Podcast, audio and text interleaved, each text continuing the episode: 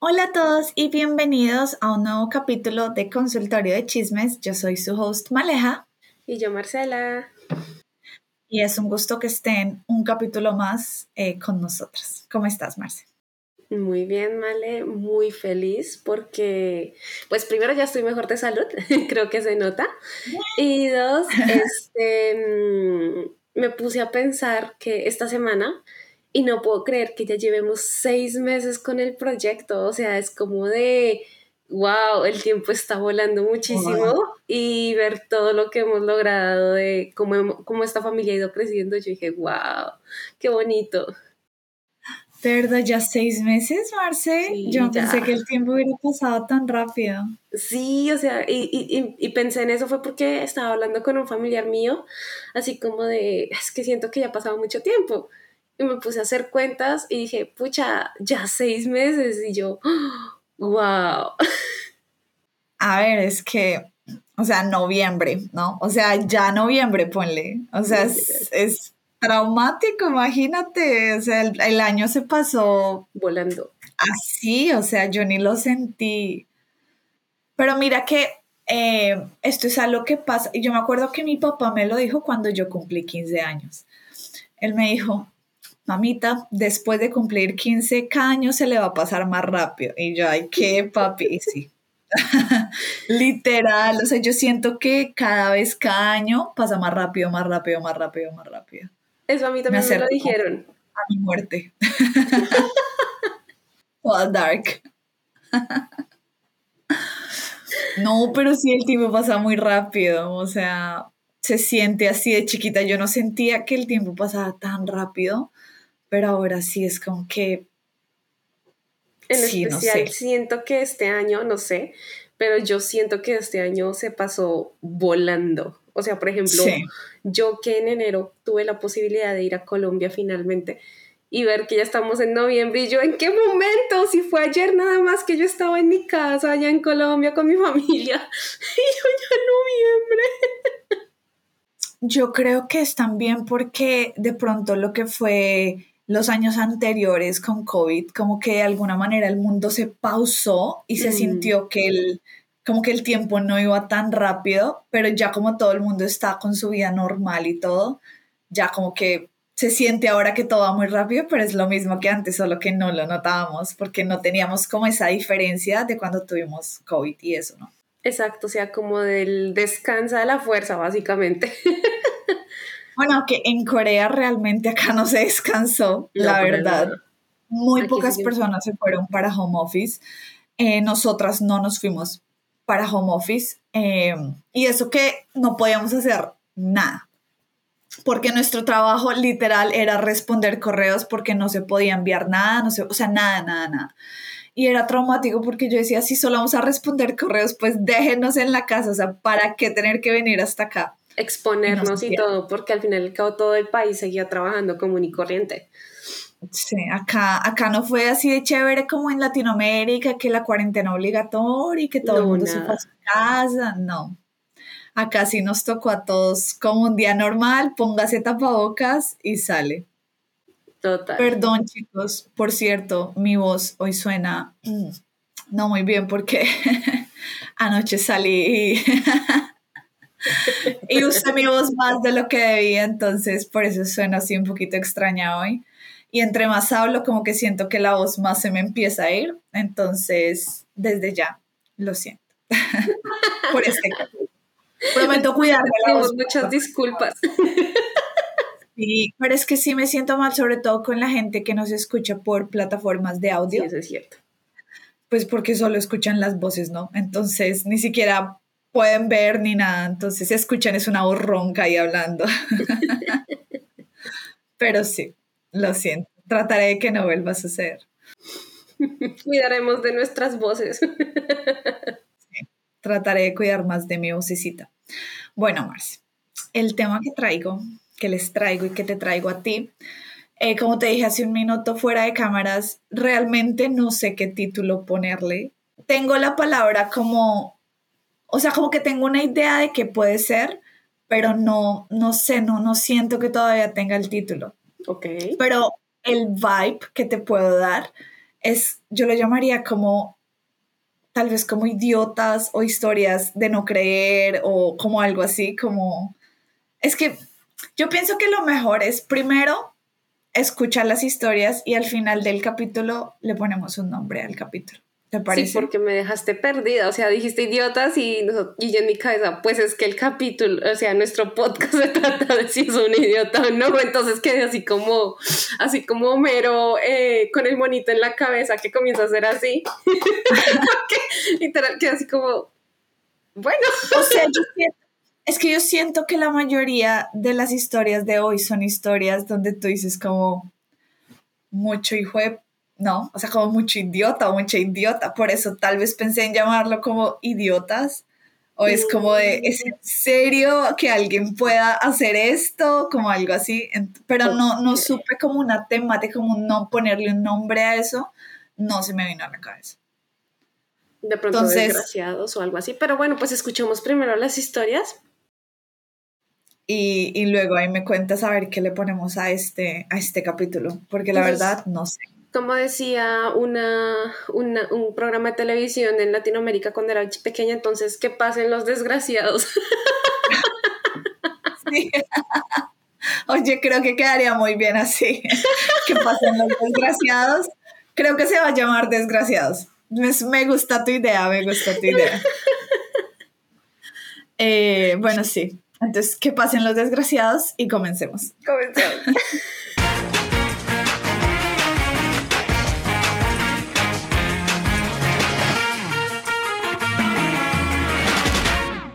Esta primera historia, yo creo que tú la vas a sentir un montón eh, porque tú quieres mucho a los gatos. Entonces, eh, eh, te la voy a leer, ¿ok? y yo... Hmm". ahí vamos, ahí vamos. Esta es como una confesión. Dice, Hace seis años cambié el gato de mi esposa por uno que se comportaba mejor.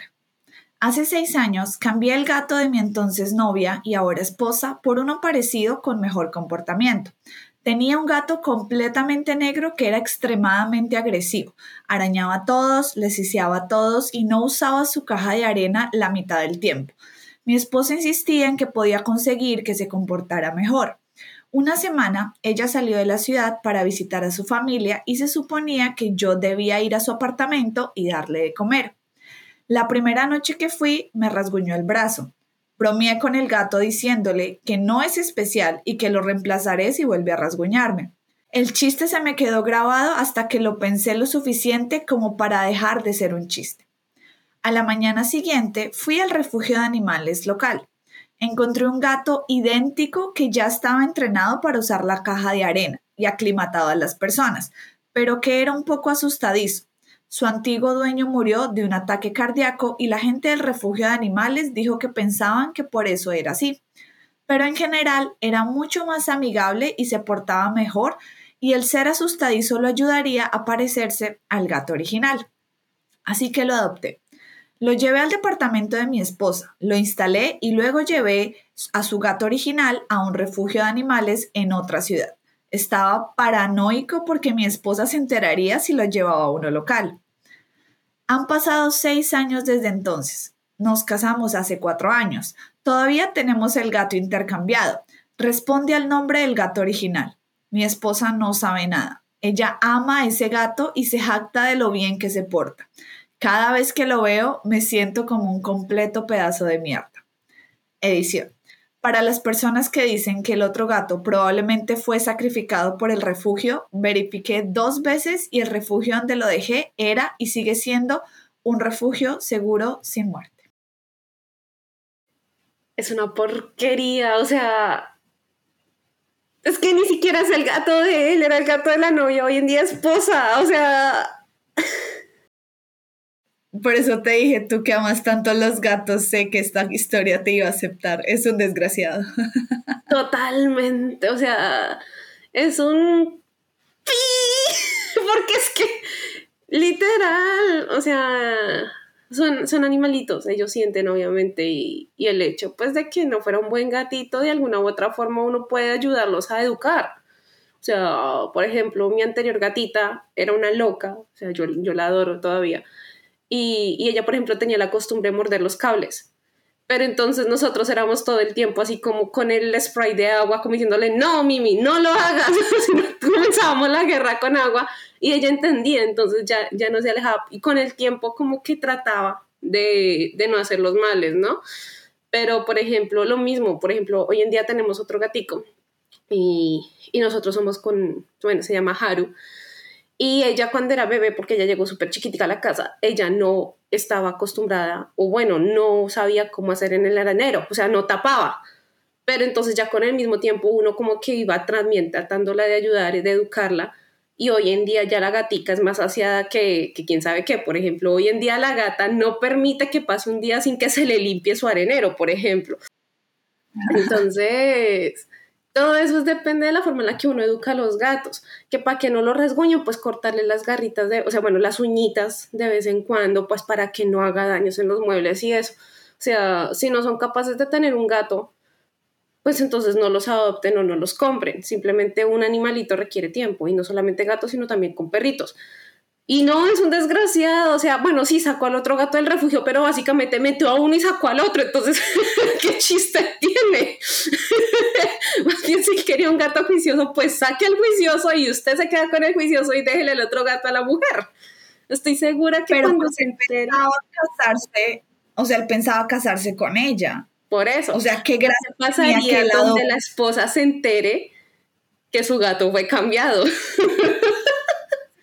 digamos, ahorita que decías, pues adopte uno y que ella se quede con él, pues él realmente no quería adoptar un gato, o sea, él yo creo que lo, lo, hizo solamente porque pues ya la esposa, bueno, la novia de ese entonces ya venía con gato, pues y como que no lo puedes poner a escoger o el gato yo, ¿no? Obviamente.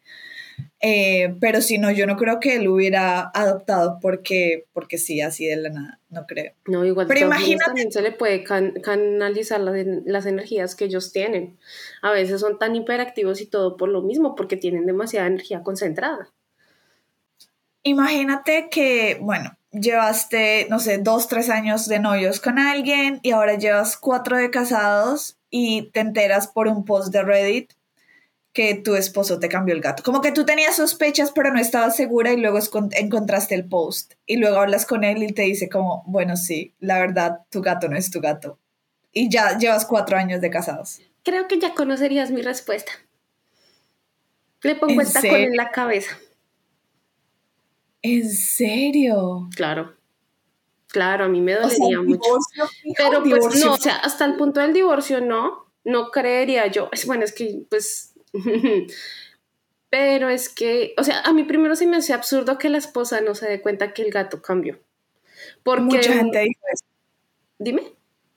Mucha gente dijo eso, que es totalmente imposible que ella no haya notado ningún cambio, que por más de que puedan parecer iguales, que ella debería haber conocido la verdadera personalidad de su gato y que es imposible que no se haya dado cuenta. Exacto, o sea, uno es imposible que no se haya dado cuenta, o sea, yo creo que después de tantos años ya uno reconoce a sus animalitos de una u otra manera.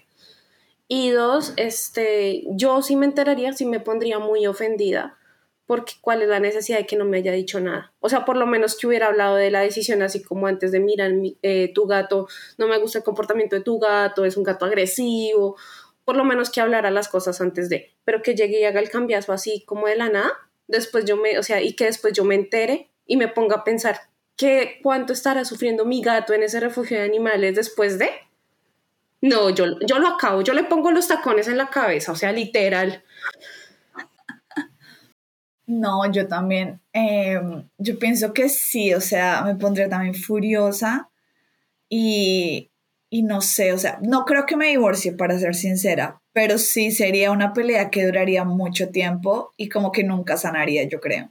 o sea, como que siempre pasaría algo de, ah, pero tú sí te puedes hacer esto y yo no, o tú puedes, no sé, como que eso siempre quedaría ahí escondido en el fondo, como la herida un poquito abierta, ¿no? Eh, porque pues es difícil cerrar eso, ¿no? y sin saber cuántos años tenía el gato. Si era, o sea, si era pequeño, o sea, desde que creció con la, con este caso la esposa hoy en día, o si es un gatico que llevaba apenas poquito tiempo, porque si era poquito tiempo, de pronto la esposa puede que no lo reconociera al 100, pero si es un gato que te desde pequeñito, peor aún. Ahí sí es que peor. Sí, sí, no había pensado en eso, pero tú tienes razón, si de pronto era un gato con el que ya llevaba como 13, 14 años o algo así, para matarlo. el, el comentario más votado dice, mucha suerte si tienen hijos, encontrar un niño que se parezca es mucho más difícil.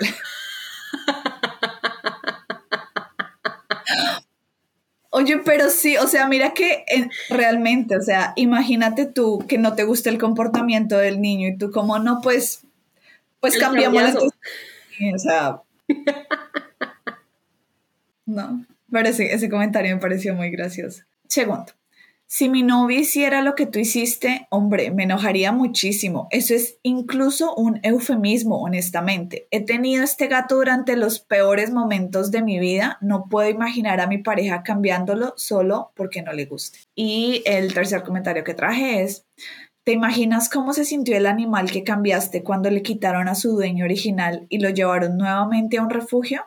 Los animales no son objetos. Esto está absolutamente jodido. Estoy muy de acuerdo. Los animales sienten también y son inteligentes. Pobre gatico, ojalá alguien lo haya adoptado porque quedarse de la nada sin un dueño ni nada. Pobrecito. Ellos se sienten, pobrecito. Esta, esta historia yo creo que a mí me, me, me tocó duro porque porque pues digamos que ahorita eh, nosotros vivimos en un país diferente, ¿no? Y si alguien nos dijera algo así, yo creo que nos ofenderíamos demasiado. Entonces, vamos con la historia, ¿ok? Dice, soy una idiota por decirle a mi novia que su comida tradicional es asquerosa y poco saludable. Entonces, mi novia es pakistaní, mujer de 28 años, y yo soy blanco, hombre de 31 años. Llevamos tres años juntos, pero vivimos separados. Mi contrato de arrendamiento acaba de finalizar y mi nuevo lugar aún no está listo, así que le pregunté a mi novia si podía mudarme con ella. Le dije que no puedo pagar el alquiler porque el alquiler de mi nuevo apartamento es más alto de lo que pagaba en mi antiguo apartamento, así que necesito ahorrar. Ella dudó, pero finalmente aceptó ya que realmente no tengo otro lugar a donde ir.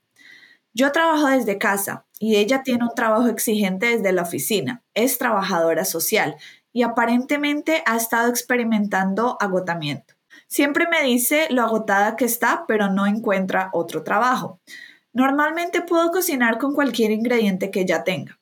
Me molesta que no podamos comer lo mismo, pero la verdad no soy fanático de sus comidas tradicionales porque huelen y saben fuerte. Muchas veces no quiere cocinar mucho después de llegar a casa del trabajo, así que come sobras al azar, cosas como arroz con yogur, tomates y pepinos, o pan, nan con salsas y kebabs congelados. Cuando ella misma cocina, sería como arroz con cebolla y especies y nada de carne, a menos que tenga kebab congelado o comida congelada que le den sus padres.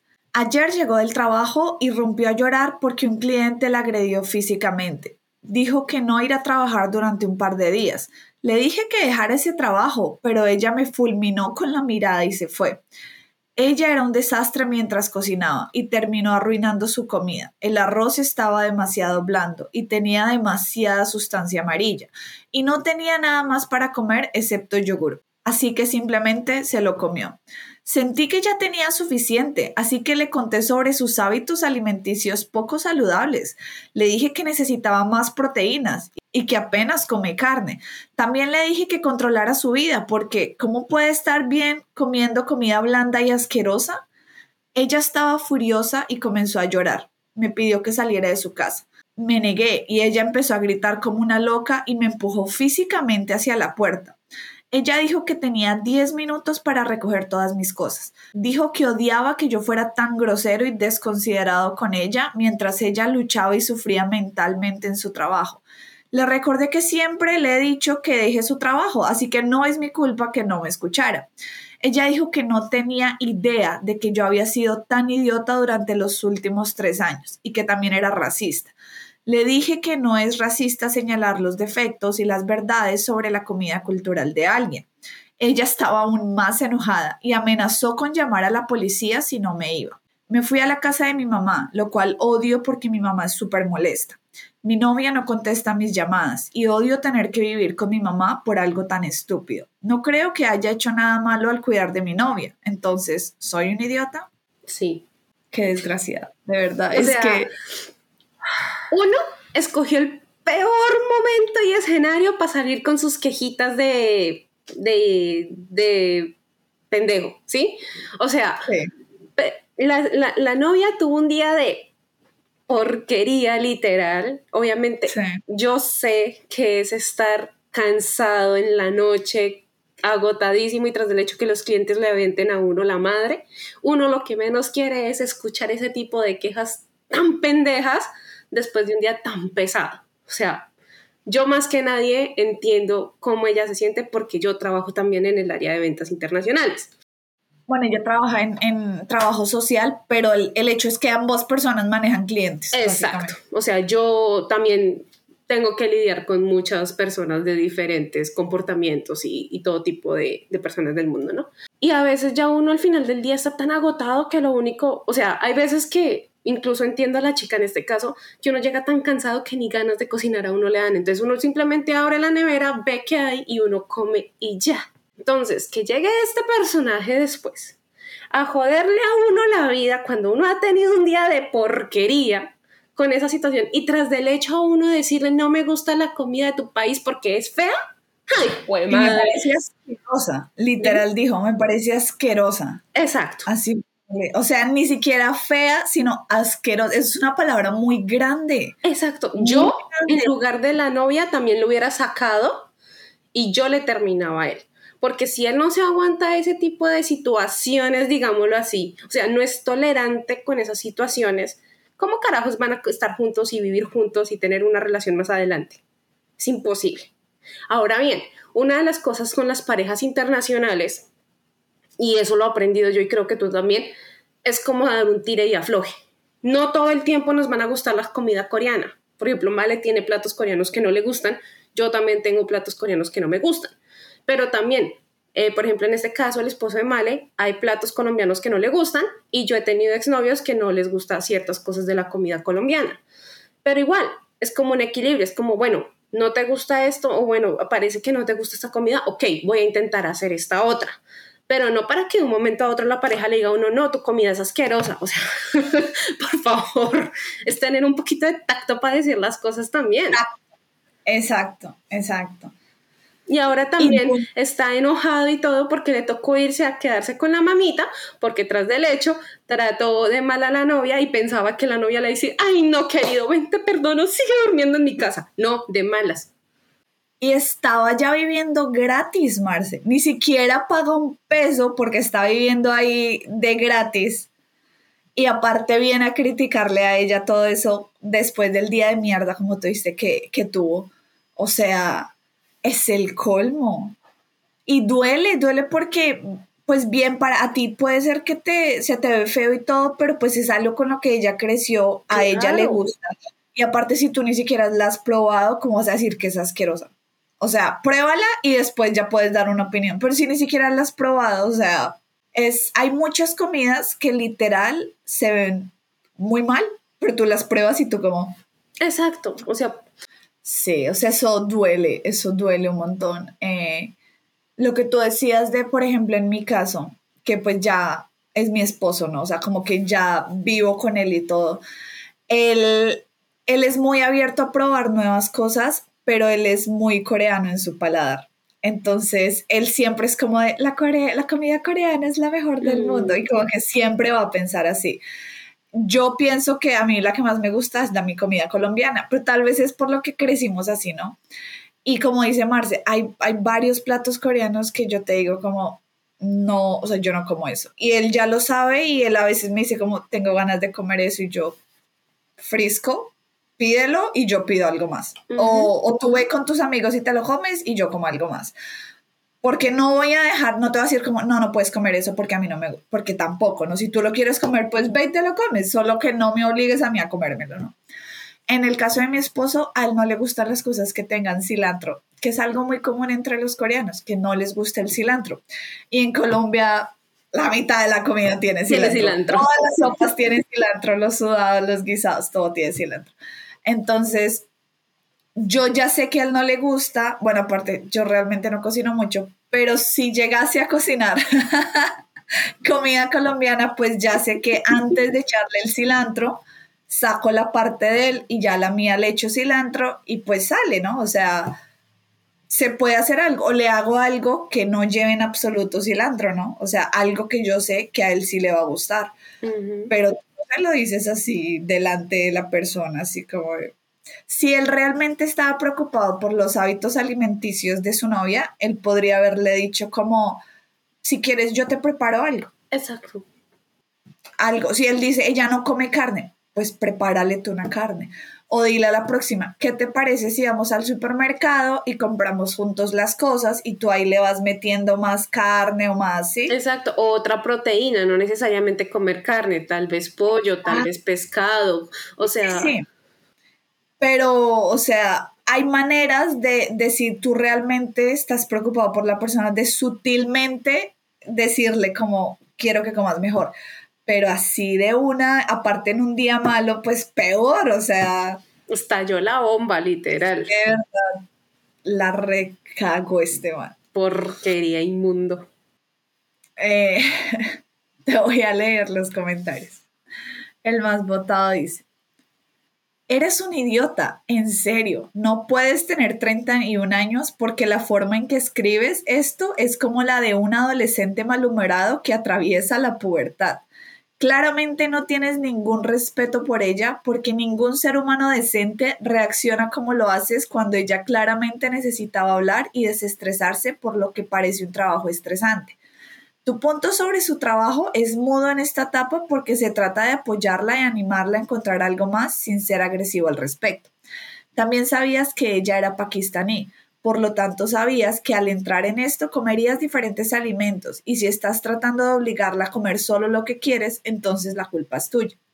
Francamente, ella merece algo mejor que tú y tienes mucho que aprender sobre cómo tratar a las personas con respeto. Totalmente de acuerdo. O sea, 100% de acuerdo. Ajá. El segundo que traje fue, wow, Compañero trabajador social aquí, eres un gran idiota. El trabajo social no es una profesión que simplemente se deja. El apego emocional al trabajo lo hace muy difícil. Además, el agotamiento aparentemente es un problema real y el hecho de que minimices cómo se siente es ridículo. La falta de respeto hacia su cultura es vergonzosa. Ella te deja quedarte en su casa y tienes la audacia de quejarte cuando no contribuyes a los gastos de su comida. Para tu información, cuando alguien te dice que salgas de su casa, tú sales de la casa. ¿A quién le importa si no quieres vivir con tu madre? Los mendigos no pueden elegir. Acostúmbrate porque no veo lo que aportas a una relación. Muy bien. Le dieron con toda. El, el, último que traje.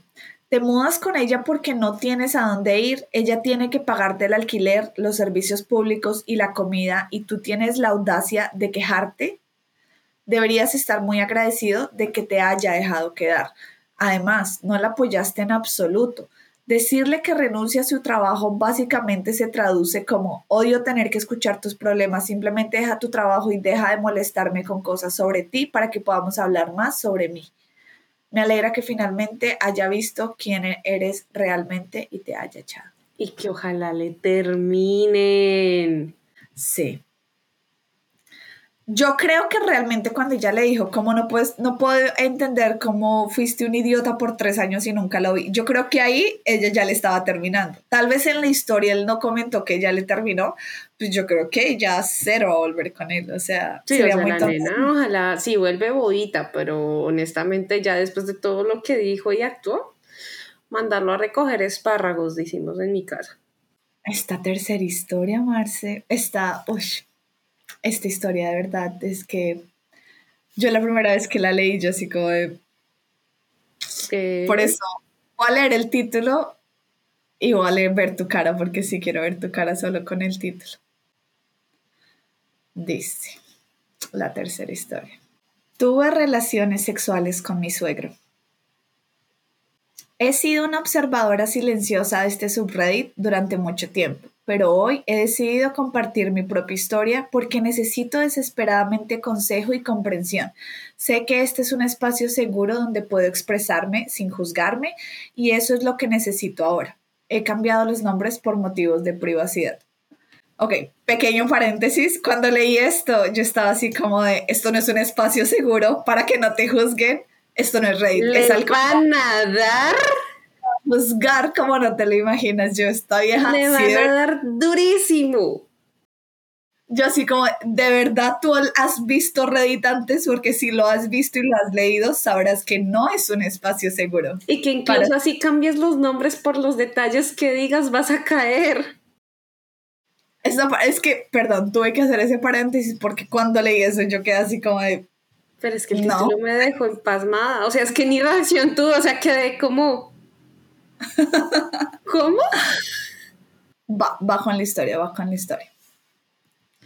Eh, dice, antes de entrar en materia, quiero dejar una cosa clara. Comprendo la gravedad de mis acciones y las posibles consecuencias. Estoy aquí compartiendo esto, no para justificar o glorificar lo que hice, sino para buscar consejos sobre cómo avanzar y rectificar esta compleja situación. Mi marido y yo tenemos unos treinta y tantos años. Mi esposo, John, y yo hemos estado casados durante ocho años. Durante la mayor parte de nuestro matrimonio fuimos realmente felices, pero en los últimos años nos hemos distanciado debido a diversos factores como el estrés laboral y la falta de comunicación. Hemos estado tratando de trabajar en nuestros problemas, pero ha sido difícil. Durante esta mala racha encontré consuelo en un lugar inesperado, mi suegro, Robert.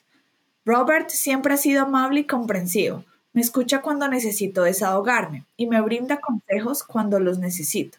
Es como una versión madura y sabia de mi marido. Nuestra relación, que inicialmente comenzó como familia, gradualmente se convirtió en amistad y luego, desafortunadamente, cruzó una línea que no debería haber cruzado nunca. Una noche, durante una reunión familiar, cuando todos se habían ido y John estaba de viaje de negocios, Robert y yo bebimos demasiado. Una cosa llevó a la otra y terminamos durmiendo juntos. También volvimos a dormir juntos a la mañana siguiente. Inmediatamente después me golpeó la gravedad de lo que habíamos hecho. Me sentí llena de culpa, vergüenza y arrepentimiento. Robert también estaba arrepentido y ambos estuvimos de acuerdo en que fue un error terrible que nunca debería haber ocurrido. Desde entonces hemos mantenido la distancia y la culpa me está comiendo viva. Amo a mi esposo y no quiero lastimarlo, pero también sé que la honestidad es la base de cualquier relación. Estoy dividida entre confesarle mi error, lo que potencialmente podría destruir nuestro matrimonio y su relación con su padre, o mantenerlo oculto, lo que significaría vivir con esta culpa para siempre.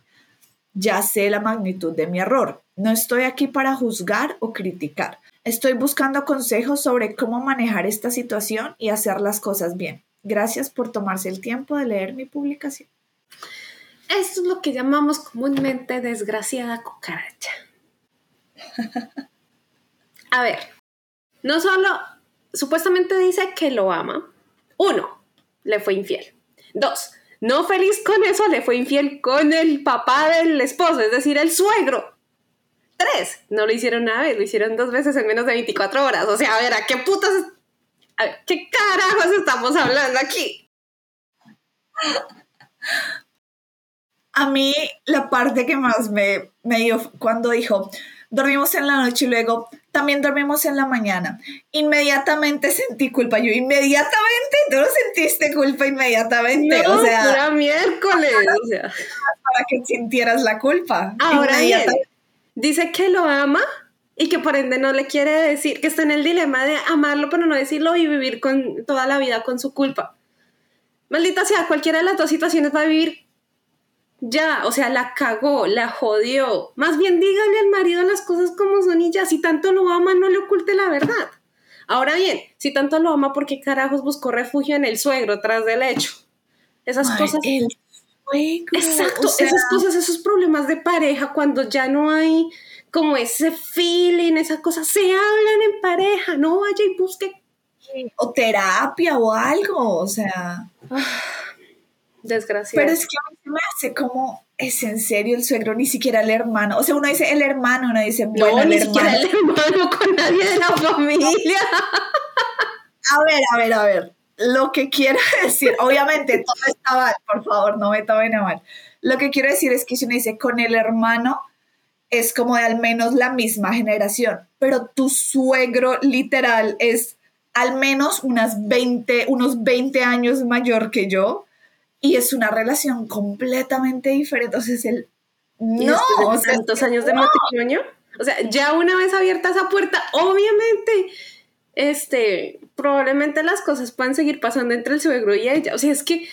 No brutica, o sea, caída del zarzo la mujer. El suegro también, ¿no? O sea, se nota que es un imbécil hacerle ese propio daño al hijo. Desgraciado, idiota, cucaracho también. O sea, tal para cual, hechos el uno para el otro, básicamente. Igual de descarados. O sea, él así como de, bueno, pues mi nuera yo siempre la había visto muy linda y todo, se me puso ahí en bandeja de plata, yo si no desaprovecho. Vea, los tiene, el esposo los tiene bien colgaditos, bien colgaditos. Pero qué caga. No, o sea. O sea. Bueno, esto es como situación hipotética. ¿A ti qué te dolería más? ¿Enterarte que tu pareja se acostó con tu hermana o que se acostó con tu mamá? Las dos me afectarían igual. Sí, pero ¿cuál te afectaría? Me, me afectarían de la misma manera porque son mi propia sangre. Punto no te afecta más el hecho que fuera con tu mamá? O sea, como Me afecta de la misma manera porque es mi familia, mi propia sangre. O sea, literal. Sea el hermano, sea mi mamá, a mí me afecta es que se haya metido con alguien de mi familia, de mi primer vínculo sagrado. Ok, eso prima no, no incluyes prima ahí. Prima le, cacheteo y le rompo por allá lo que ya sabemos y, y, ya, o sea, le digo, pues se metió con mi familia desgraciado del mundo, pero no me dolería tanto como si fuera con mi mamá o mi hermana. Que gracias a Dios no tengo hermana, entonces gracias por Pero hay hermano, uno nunca sabe. Ay, si es que yo no desaparezco del planeta. Que no tiran para ambos lados, entonces. No, o sea, que se metan con alguien de, de mi vínculo primario de mi familia Ay, sí. Lo desaparezco, literal. y lo peor de todo, que ojalá no se entere por terceras personas, porque eso es lo que más duele, en la vida. Yo de ella mejor le comento, no sea que después le lleguen con el chisme, porque por ahí dicen las paredes tienen oídos. Te voy a leer los comentarios y en un comentario Opi comenta y ahí te vas a dar cuenta ella por qué no le quiere contar. Ya hay como que la verdad se revela un poquito. El comentario más votado dice, Señora, usted se acostó con el padre de su marido. Los dos son terribles y no fue un error. No te desnudaste accidentalmente y tuviste sexo. El padre de su marido no se comió accidentalmente a su nuera. No se trata de chocar accidentalmente con un coche aparcado. ¿Qué crees realmente que va a pasar? Si su marido los perdona a ambos, necesita ayuda. si cree que puedo solucionar este problema, ambos necesitan ayuda. Dile la verdad y deja que las cosas caigan donde caigan. O mejor aún, esperar a que su papá lo haga. La terapia de pareja no es suficiente para solucionar este problema. Se tiró el matrimonio. Total. El segundo comentario, como que citan una de las cosas que ella dijo, eh, la parte de Robert siempre ha sido amable y comprensivo. Me escucha cuando necesito desahogarme y me da consejos cuando lo necesito. El comentario dice, mi suegro también era así, que en paz descanse, y ni una sola vez se me pasó por la cabeza la idea de acostarme con él. De hecho, me hace vomitar solo imaginármelo. Es que yo sé, o sea, el papá, por Dios, el papá. Qué fuerte. Este es el comentario que Opi comenta, entonces ahí ya entenderás un poquito. Dice, eres una idiota, tienes que decírselo, punto, fin de la historia. Esto no se trata de tu culpa, deja de hacer esto sobre ti, no es sobre ti, se trata de sincerarse y ser honesta con tu esposo para que él pueda tomar su decisión y no vivir su vida ajeno al hecho de que todo se basa en este gigantesco secreto que le estás ocultando a la única persona a la que se supone que no deberías ocultarle secretos. Ah, por cierto, esto va a destruir tu matrimonio. Ya está destruido, lamento decírtelo. Te acostaste con su padre. O haces lo correcto y se lo cuentas, o vas a prolongar esto durante años y te dolerá aún más cuando salga a la luz, porque no solo lo habrás hecho, sino que habrás mentido al respecto durante años. Y Opie le responde, el caso es que nuestra relación ha empezado a mejorar de nuevo. Y mi marido también gana mucho dinero y yo no trabajo. Estaría sacrificando un gran estilo de vida y estabilidad financiera si nos divorciamos. O sea, es una bendecida y afortunada, por amor a Dios. ya, ¿cuál culpa? Ella no siente ni cinco. No, ella lo que siente es miedo a perder el ser mantenida, más bien. O sea, eso de que yo amo a mi marido, tú amas la, miércoles. La plata de tu marido es la que tú amas, tú no amas al tipo, porque sí, Marcia, esta historia de verdad que yo dije como, Dios mío. Hasta dónde llega la gente simplemente por sus propios intereses. O sea, pucha, mi hijita, pues le tocó aprender a trabajar, le tocó aprender a usar sus manitos para algo productivo. ¿Tú crees que si le cuente? Ay, yo no sé. Obviamente la vieja no le va a contar. Pero lo peor de todo es que le van a contar por terceras personas. Y si no, hasta de pronto el mismo papá le termine contando. Y se le va a ir más hondo. No, o sea, pobre señor. A mí me da mucha cagada con ese señor. Ojalá le cuenten. Ojalá no le sigan viendo la cara de estúpido. Porque si ahorita lo confiesa, probablemente la doña le haya sido infiel un par de veces antes. Sí. Pero mucha, Desgraciada. Bueno, vamos con la siguiente historia. Esta historia es un poquito fuerte y es larguita, entonces es, bueno, ya, ya estaremos viendo ahí, pero sí es, es un poquito larguita, pero es, ya, ya estaremos mirándola. Dice, soy una idiota por hacer que mi novia se fuera del país. Yo, hombre de 28 años, he estado saliendo con mi novia, mujer de 27 años, durante 5 años. Nos conocimos en la universidad donde ella era estudiante internacional. Ella comenzó a trabajar después de graduarse mientras yo actualmente estoy haciendo una maestría. Su empresa patrocinaba su visa hasta que la compraron y la despidieron. Le dieron un tiempo limitado para encontrar un nuevo empleador que le patrocinara una nueva visa y eso realmente la estresó.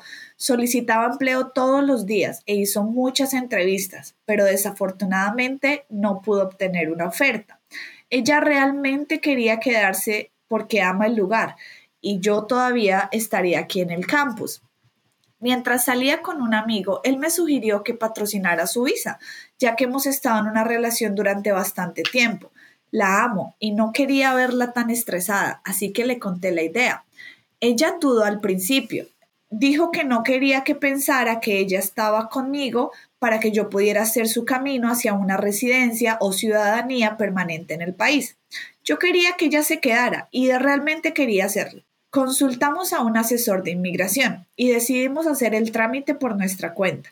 Ella fue quien más investigó las cosas que necesitábamos para preparar. Seguía solicitando empleo, pero no con tanta urgencia como antes. Vivimos juntos y nos repartimos las cuentas. Tenía lo suficiente ahorrado para estar bien por un tiempo. Tuve que llenar algunos trámites para ser su sponsor y me sentí un poco incómodo. Quería que se quedara, pero sentí que era demasiado. Finalmente, ella terminó con su parte y todo lo que quedaba era la mía. Le dije que no quería seguir adelante. Ella estaba muy molesta y preguntó por qué. Le dije que había sugerido la idea porque no quería verla estresada todo el tiempo pero me di cuenta de que no debería ser responsable de ella. Tuvimos una larga conversación en la que le dije que todavía quiero tener una relación con ella, pero que no quiero que me obliguen a ser responsable por ella. Dijo que se sintió muy herida por lo que dije. Las cosas cambiaron y ella realmente no me habló después. Siguió solicitando empleo y asistiendo a entrevistas, pero finalmente su visa expiró. Antes de irse, le dije que la amo y que realmente me gustaría que volviera. Sin embargo, ella me dijo que me ve diferente después de las cosas que le dije. Han pasado algunas semanas desde que se fue. Extraño su comida, su presencia y poder pasar tiempo con ella. Todavía quiero un futuro con ella. Sin embargo, nuestros amigos cercanos me han estado diciendo que fui un idiota. No estoy de acuerdo. Entonces, aquí estoy preguntando qué piensa Reddit. ¿Soy un idiota? Uf, qué fuerte. Sobre todo porque me recordó a mí unos años atrás. Este, con toda la razón. Él es un idiota. Si él no estaba seguro de hacer eso, ¿por qué lo dijo? Ahora bien, ella le dijo que no, que no era necesario, porque él insistió. Con una visa no se juega. Y lo podemos decir tú y yo que lo hemos vivido en carne propia. Con una residencia estando en otro país y menos cuando uno depende de un trabajo, con eso no se juega. Ahora bien, dice que la ama, que la quiere y todas esas cositas que a veces las personas utilizan como palabrerías, pero al final, cuando uno más necesita de esa persona, lo abandona porque prácticamente fue lo que hizo este muchacho. Porque claro, primero le dijo, no, te veo muy preocupada, no hagamos esta visa, supongo que habrá sido visa de esposa o algo así por lo visto. Sí. Y al final al cabo, después de que él mismo limitó a ella, le dijo, no, mira, tranquilo, eh, hagamos, hagamos esto, busquemos asesoría, busquemos esto y aquello. Obviamente ella bajó la guardia porque dijo, bueno, tengo tiempo, puedo tomarme el tiempo, valga la redundancia, a seguir buscando un trabajo que se le acomode mejor.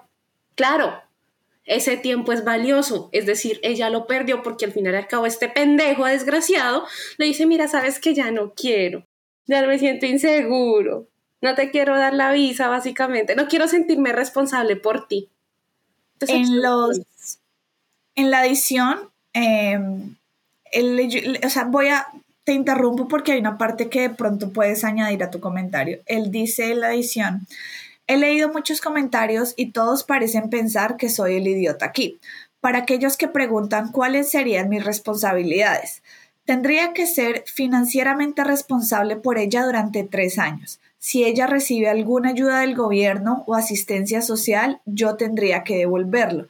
Tampoco puedo apadrinar a nadie más hasta que hayan pasado los tres años.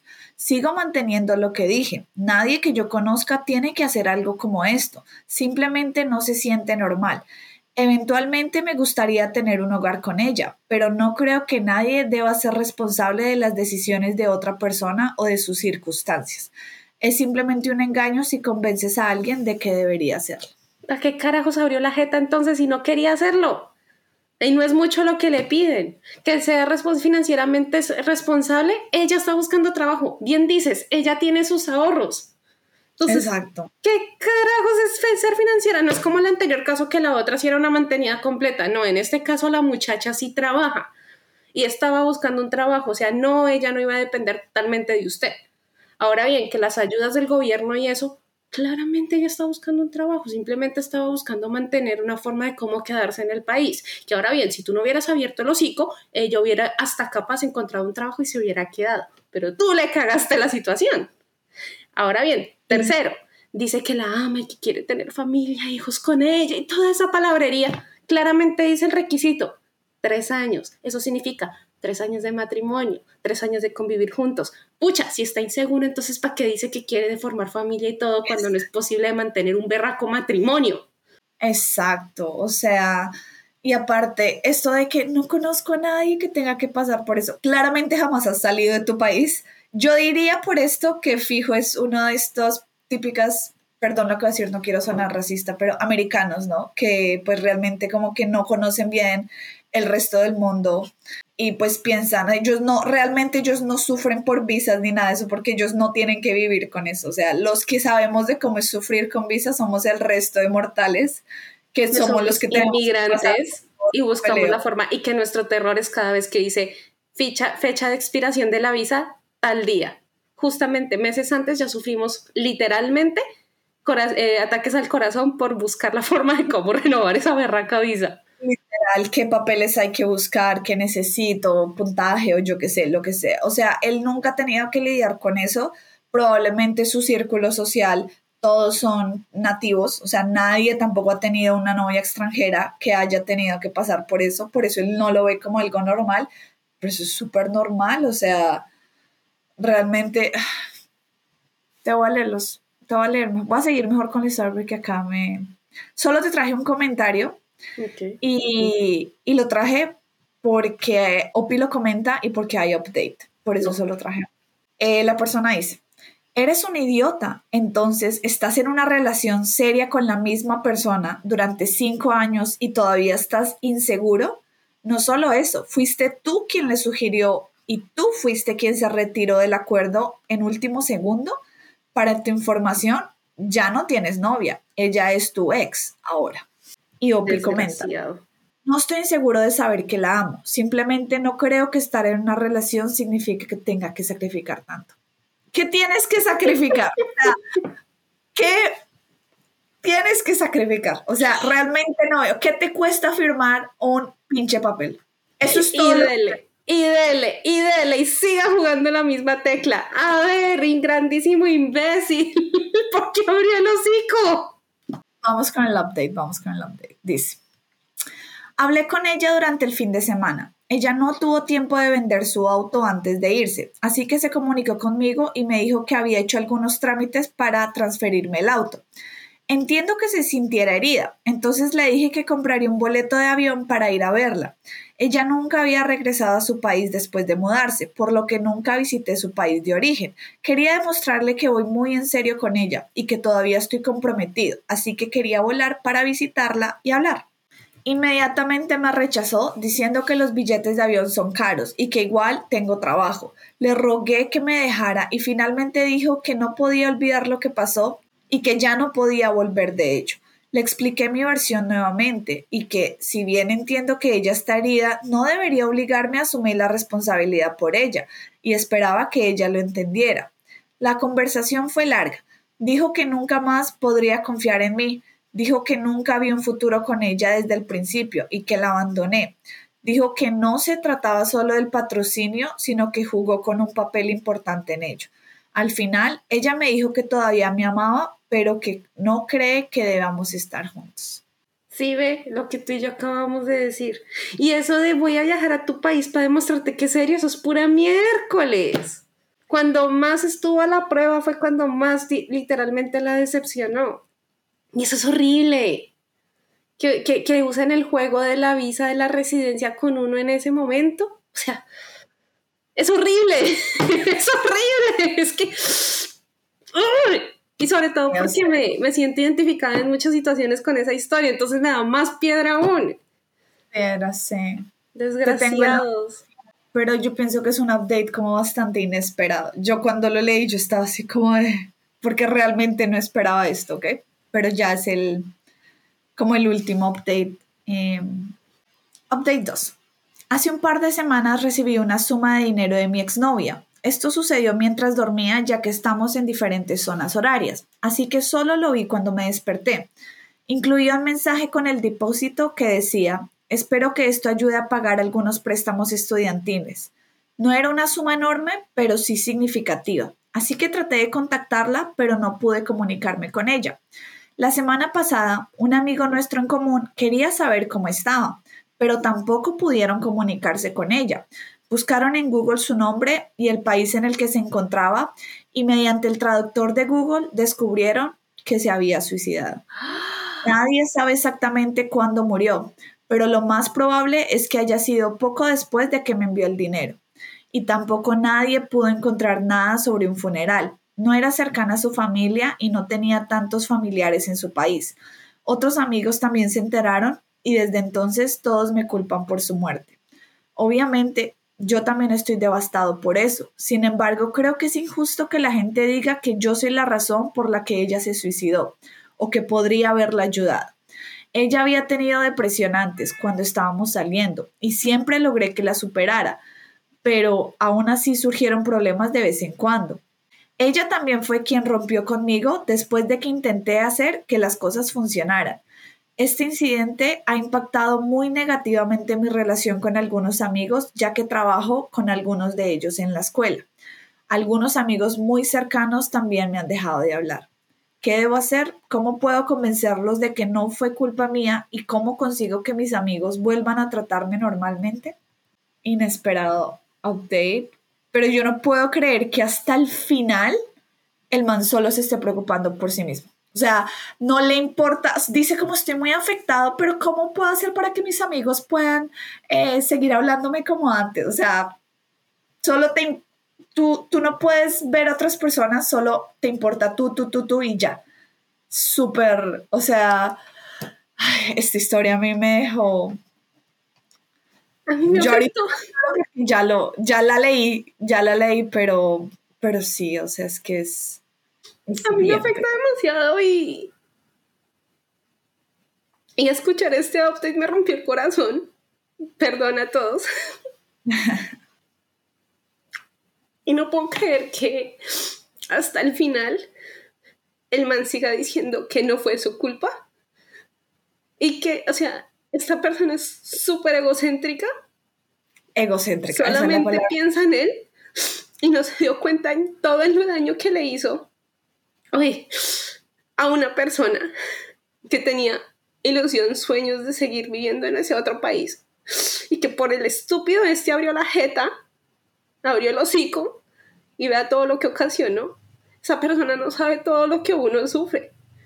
Esa, sí, o sea, claramente él nunca se puso en sus zapatos, nunca entendió por toda esta carga emocional que ya pasaba. Si aparte, si tú ya sabías que ella sufría depresión, ¿cómo le vas a hacer esto? O sea...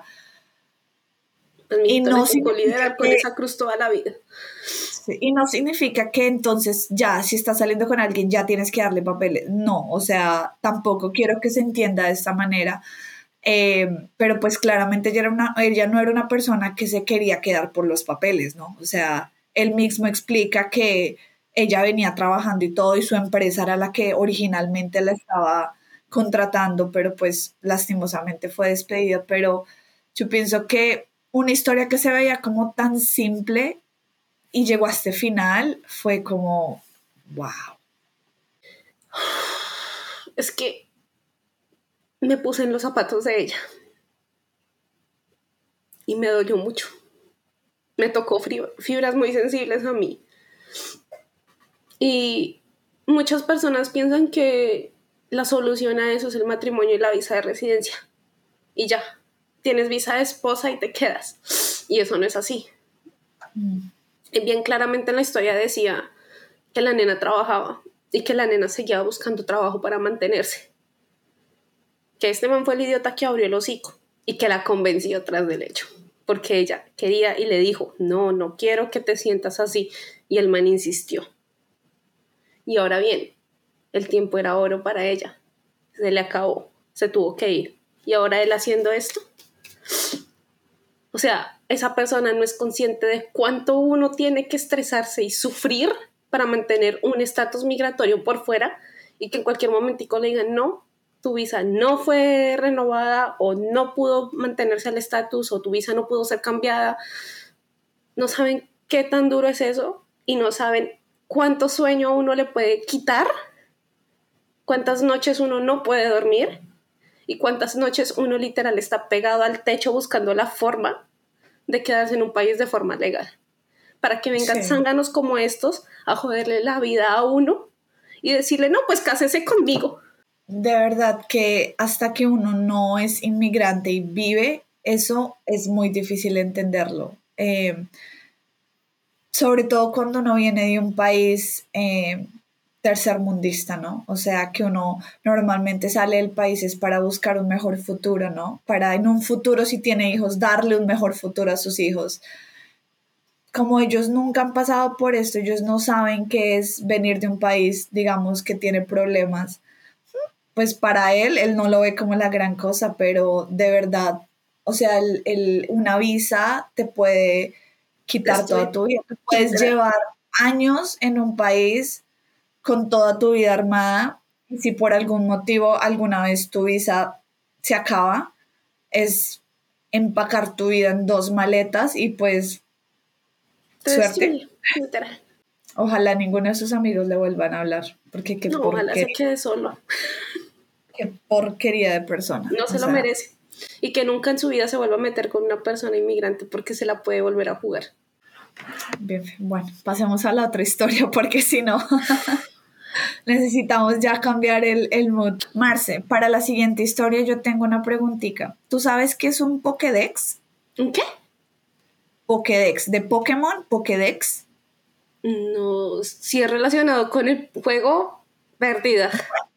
Eh, no, yo tampoco sabía, pero básicamente lo que entiendo es que el Pokédex es como una cartilla donde tú puedes ver todos los Pokémon que hay y como los poderes que tienen y ves que, por ejemplo, es cuánta fuerza tienen, cuánta agilidad tienen. Sí, es como un álbum que te va mostrando todos los Pokémon y como las características de cada Pokémon. Si evolucionan, a qué Pokémon se vuelven así. Esto eh, tengo entendido que le llaman Pokédex, ¿ok? Ok. Te lo, lo menciono acá porque es, está en el título y como para que, igual en la, en la historia como que se entiende, pero pues por sí las, eh, la pequeña explicación antes de. Perfecto. Dice. Soy un idiota por hacer un Pokédex de la vida real de chicas de mi universidad. En el primer año de universidad comencé a trabajar en este proyecto de manera informal. Me gusta tomar notas sobre las mujeres con las que hablo sobre sus cosas favoritas, las actividades que disfrutan, los regalos o dulces que les gustan y cosas cursis como esa. Me cuesta recordar cosas, así que decidí guardar una hoja de cálculo. Finalmente, después de recibir un puñado de entradas, se lo mencioné sin pensarlo a mi grupo de amigos. Uno tuvo la idea de compartirlo con ellos para que todos pudiéramos agregar nuevas entradas a medida que captaran nueva información. Entonces, esto se expandió aún más. En este momento, unos 40 chicos tienen acceso a él y son principalmente chicos de mi fraternidad, y las mujeres que aparecen son chicas de diferentes hermandades. También agregamos más información, como dónde llevarlas si realmente quieres impresionarlas o ese tipo de cosas. No guardamos esta información por motivos nefastos o basura, solo para apoyarnos a saber qué hacer si queremos impresionar a ciertas chicas. La idea original de esto era simplemente mantener información como el color favorito para que no todos olvidaran sus colores favoritos. Ahora está ayudando a muchos chicos. De alguna manera, una chica que estaba en la lista se enteró y se enojó mucho. Finalmente pudo rastrearlo hasta mí. Así que asumo que alguien que estaba simpatizando con ella me delató cuando la Pokédex no agradaba a la chica. Así que está enojada y dice que lo convertí en una guía para ligar con mujeres, cuando definitivamente no es eso. Es solo para que sea más fácil impresionar en las citas. Eso es todo. Le ha dado mucha importancia a esto contándole a tantas chicas en el campus y ahora todas dicen que para el comienzo del semestre de otoño ninguna de ellas visitará nuestra fraternidad ni irá a nuestras fiestas. Ahora todos los chicos están enojados conmigo, cuando ni siquiera fui yo quien les contó a las chicas, y todos ellos también estaban usando la lista. También creo que es injusto decir que la lista trataba exclusivamente de sexo cuando no lo era en absoluto. ¿Soy un idiota? Edición. No soy un acosador, no contenía información que pudiera haber utilizado para lastimar a alguien, solo para tener una cita mejor. Y no se trataba de sexo, nunca lo usé solo para eso. Ay, no, no, no, no, no. Mejor dicho. Yo no sé por qué crean ese tipo de documentos. Yo no sé si es para decir, oh, salí con tantas viejas o yo no sé qué hijo de madres. Pero eso está mal. Además, ¿Qué es eso de compartir información? para mí es información privada con el resto de la fraternidad, como le dicen. O sea, literal, la información de una está en manos de muchos, imagínate. Y más si comparten intimidad o cosas así, o sea, peor aún, es como por ejemplo hoy en día el internet y mandándose en fotos nudes para que al final y al cabo Raimundo y todo el mundo lo tengan. O sea, es un grandísimo idiota. Ahora bien, dice que, que, que, pues literal, no solo él es idiota, los compañeros también, porque primero usaron el archivo, tuvieron diversión, tuvieron el ligue, y ahora que se cayó literal la, la situación, se van en contra de él y le dicen, no, te jodiste porque lo hiciste mal cuando ellos también lo utilizaron. Entonces no solo es él el idiota, el idiota es todo el grupo de chicos que usaron ese archivo para eso. Pero, o sea, imagínate este man creando su lista así en Excel, poniendo el nombre de la chica y todo, como estatura, no sé qué, o sea, como si uno fuera un catálogo ahí, ¿no? O sea, y tú luego como préstame tu lista y mira a las chicas, ah, yo quiero salir con ella, ¿dónde es que estudia? ¿Qué estudia? No sé qué, o sea, eso me parece enfermo en cierto aspecto. O sea, nosotros no somos un catálogo, ¿sí? No es que puedes ahí como escoger como un menú a ver cuál quieres esta semana, o sea... No, eso, eso me sonó perturbador, ahí sí como dicen. Y, y uy, no. Y sabes, no es por nada, porque Male sabe que yo estaba viendo Betty la Fea, pero me acordó a Betty la Fea. Con Armando y el amigo que tenían algo similar. Ah, sí, sí, sí, sí, verdad, verdad, verdad. Me acordé de ese episodio. Lo siento, chicos, es que soy muy fan de Betty la Fea. Literal, se la acaba de terminar como por sexta vez, yo no sé. Sí.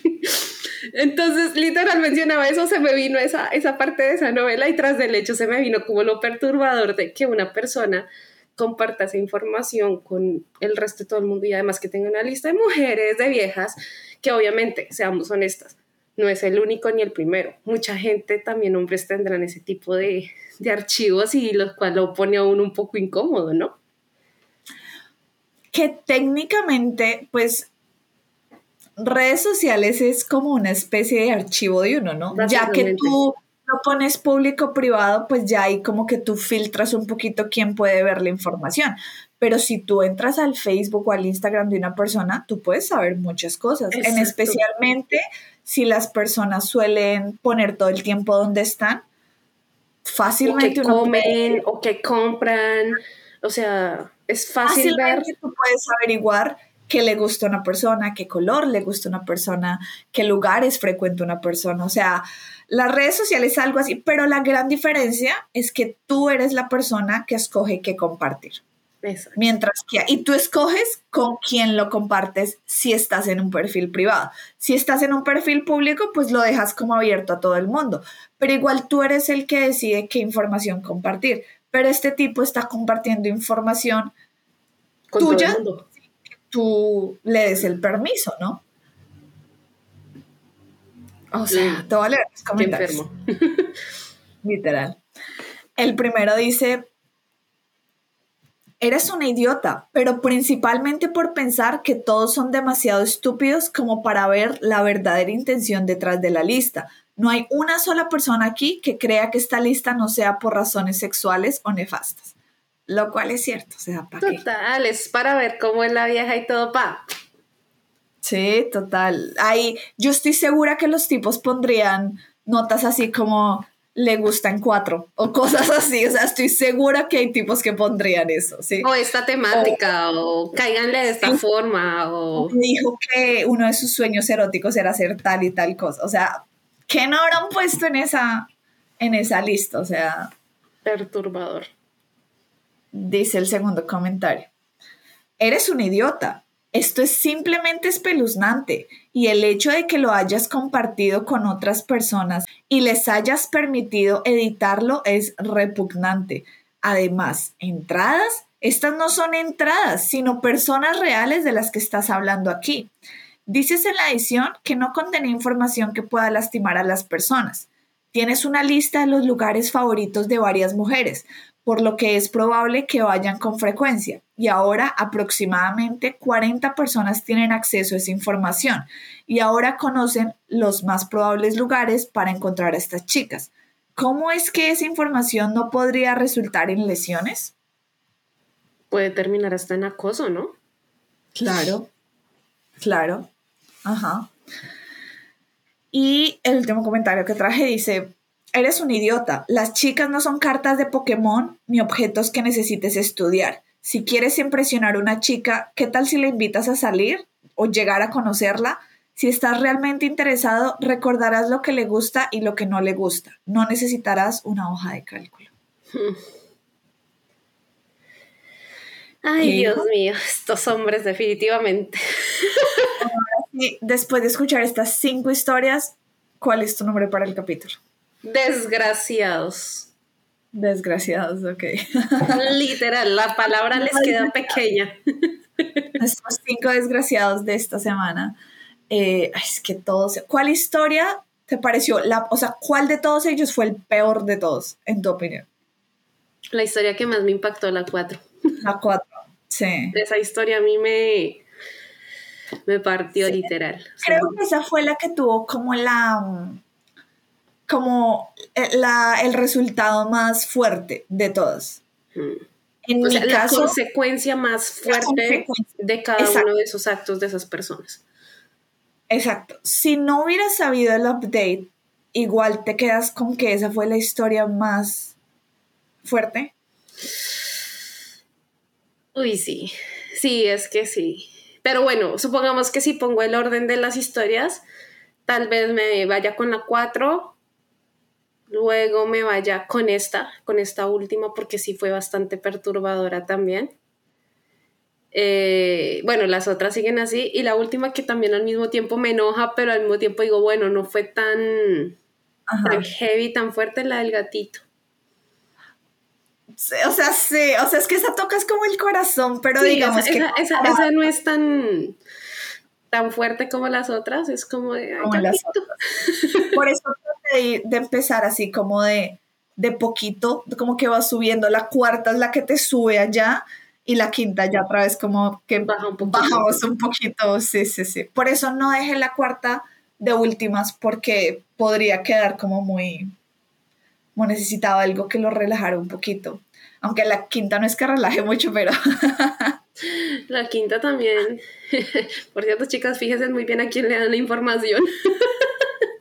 Sí, sí, de verdad, uno no sabe cuánta gente y no sabe uno tampoco cuántos chicos habrán empezado a hacer un archivo así después de leer este post. Claro. Habrán dicho como, hola, qué buena idea es hacer eso, porque no se me ocurrió antes, o sea,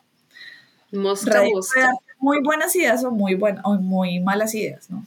Y esta es una mala idea. no la hagan, de verdad que no, o sea, no es necesario tener un archivo para, para ligar con una chica, no, o sea, no hay nada más bonito que descubrir la persona realmente, o sea, tomarse la molestia, como el juego, digámoslo así, de descubrir a la persona. No llegar ya preparado con el libreto, papo. Sí, literal, yo pienso que cuando ellos no hacen el esfuerzo, sino que ya traen, como que todo se ve tan perfecto, ¿no? Porque el man solo quiere dormir con la persona y sale. Porque si Puede ser también al revés, ¿no? Uno nunca sabe. Bueno, sí, también, o sea, hay de todo, ¿no? Hay de todo, pero, pero sí, cuando tú no, si tú realmente quieres conocer a una persona, tú te vas a tomar el tiempo para conocerla, básicamente. Este tipo de jueguitos a veces no, muchas veces no salen bien. Sí, total. Y bueno, yo creo que acá ya tenemos que terminar porque ya creo que este capítulo se nos fue bastante largo. Sí. Em, pero, ¿qué tal te pareció este capítulo? ¿Qué te, te gustaron las historias? Que en el planeta Tierra hay muchos desgraciados. Mm, y las que leí, es que uno no trae, uno no trae todo, pero, pero hay otras que leí que yo quedé como... Mm, vale la pena sacar una segunda parte más adelante. Yo creo que hay que sacar como segunda, tercera, cuarta parte porque es que hay tantas historias. Tela por cortar. mucha tela por cortar, de verdad que sí. Em, pero chicos, cuéntenos en los comentarios em, cuál fue su historia favorita. En Spotify también pueden dejar ahí comentarios. Si solo nos escuchan en plataformas de audio como Spotify, ahí también nos pueden dejar comentarios. O si no, en YouTube. Eh, díganos cuál fue la historia que más los, los impresionó de este capítulo. Sí, igual de todas formas, muchachos, también recuerden que si hay un tema que les llame la atención o les guste, pues también nos lo pueden mandar ahí por sugerencia en los comentarios o a través de los DM y nosotros lo vamos a tener en cuenta.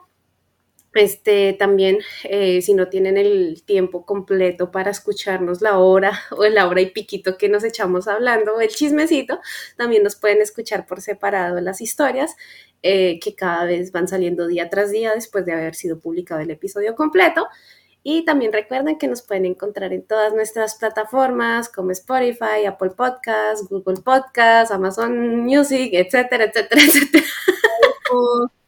Instagram, TikTok, o sea, en todos lados nos encuentran.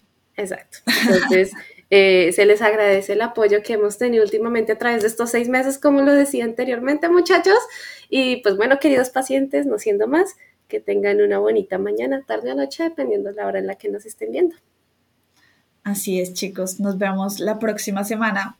Bye. Bye.